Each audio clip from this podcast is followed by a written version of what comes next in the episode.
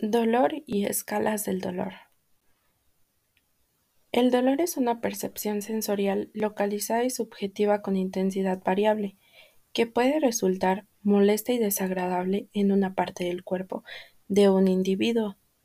El dolor es el resultado de una estimulación por parte de las terminaciones nerviosas sensitivas de determinada zona.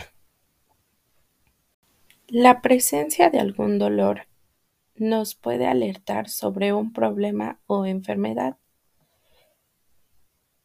El dolor se puede distinguir entre dos tipos, según su duración, el dolor agudo y el dolor crónico.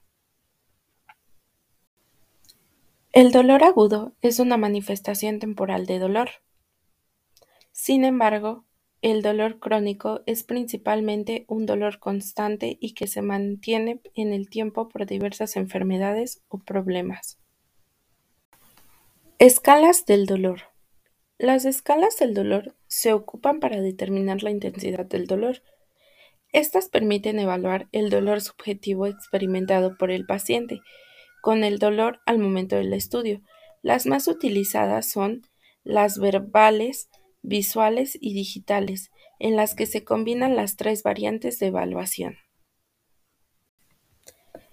Escala EVA. La escala visual analógica permite medir la intensidad del dolor que describe el paciente. Consiste en una línea horizontal de 10 centímetros en cuyos extremos se encuentran las expresiones extremas de un síntoma. En el izquierdo se ubica la ausencia y en el derecho la mayor intensidad. Se pedirá al paciente que marque en la línea el punto que indique la intensidad y se mide con una regla milimetrada. La intensidad se expresa en centímetros o milímetros. La valoración será 1. Dolor leve. 2. Dolor moderado. 3. Dolor severo. EPS. Escala verbal simple. El paciente elegirá la palabra que mejor describa la intensidad de su dolor. Cada palabra estará asociada a un valor numérico que permite la cuantificación y el registro. Por ejemplo, 0, sin dolor, 1, dolor leve, 2, dolor moderado, 3, dolor mucho, 4, insoportable. Escala de expresiones faciales. Se conoce también como la escala facial de Wong y Baker.